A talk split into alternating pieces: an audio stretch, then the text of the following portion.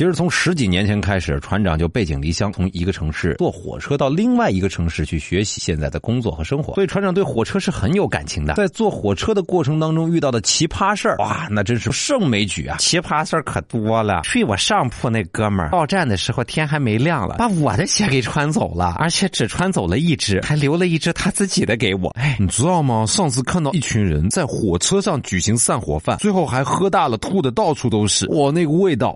第一次坐火车的时候啊，坐的这个卧铺啊，我还以为自己可以一路安然的睡到目的地，结果上车十分钟，一股奇妙的味道就飘然而至了。那个气味就好像别人嚼过的生大蒜，加上羊蹄子的膻味相调和，夹杂着阵阵的脚臭。是的，没错，我的下铺带了一整麻袋的大蒜，一袋子羊蹄和一个大饼，每隔半个小时就吃一次。那一段路程，我靠着自己带的一个橙子微弱的清香活了下来。我自己的行李箱不小心开了，衣服洒了一地。这还不是重点，重点是人家一条破了一个洞的小内内掉到了别人的鞋子上。我在火车上好不容易想要眯一会儿觉，坐在我后面的一个熊孩子就一直哭，一直哭，哭的我是怒火中烧啊，实在受不了。我转身一回头，一看小朋友呢正在被他妈妈逼着写作业，在火车上啊！我的天哪，那么厚的一本试卷，不要说他想哭了，我看了都想哭啊！隔壁看电影不插耳机。哎呀，我那心中一万匹羊驼爸爸想吐他口水。哎呀，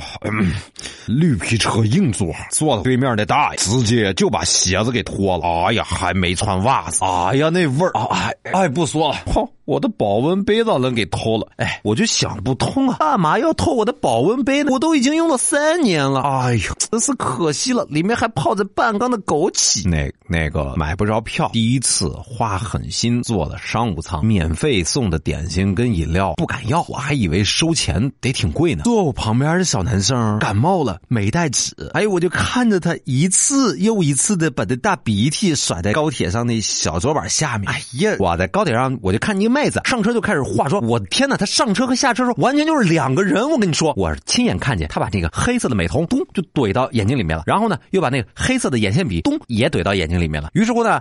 他就流下了黑色的眼泪啊！那两个大姐，我个有揪着头发打架呀，好像是其中一个说另外一个长得丑，被对方给听见了。我仔细看了他们好久，觉得他没说谎呀，干嘛打人家？这期聊火车上的见闻，你是不是经常坐火车？你在火车上见没见过什么有意思的事情？可以跟我们分享一下呀，越奇葩越好喽！新浪微博搜索“小川说说说”，或者在我们的音频下方直接留言，说最有意思，我们奖品送给你哦！嘿，嘿。那经常有人说，船长你做节目就是一个字胡扯胡扯胡扯胡扯。还有人说，船长啊，你这个人就是呜呜呜。嗯，那你说船长是不是自己就是一辆小火车？